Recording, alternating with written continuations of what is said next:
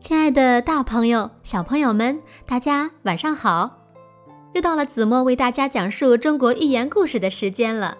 今天呢，子墨要为大家讲的故事名字叫做《其父善游》。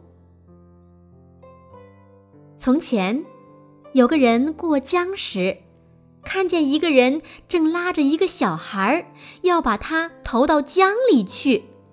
孩子吓得大声哭叫，手紧紧地抓着那个人不放开。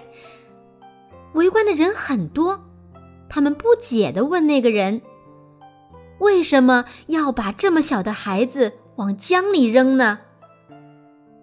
那个人回答说：“我之所以把这个孩子往江里扔，是因为他的父亲会游泳，而且水性很好。”因此，他的水性肯定也不错。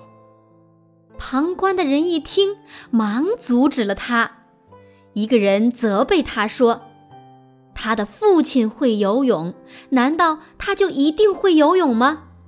像你这样办事和处理问题，简直是荒唐透顶。”那个人一听，也觉得自己愚蠢极了，忙放下那个小孩。灰溜溜的跑了。其父善游的故事，子墨就为大家讲到这里了。那这则寓言故事呢，出自《吕氏春秋》，又名《父善游》。这则寓言故事呢，要告诉我们两个道理：一是本领的获得要靠自己，而不能靠先天的遗传。第二呢是处理事情要从实际出发，对象改变了，相对应处理的方法也要有所改变。是啊，世界上的任何事物都不是一成不变的，所以我们要用发展的眼光看待人和事，具体问题具体分析，否则就会做出令人啼笑皆非的事情。好了。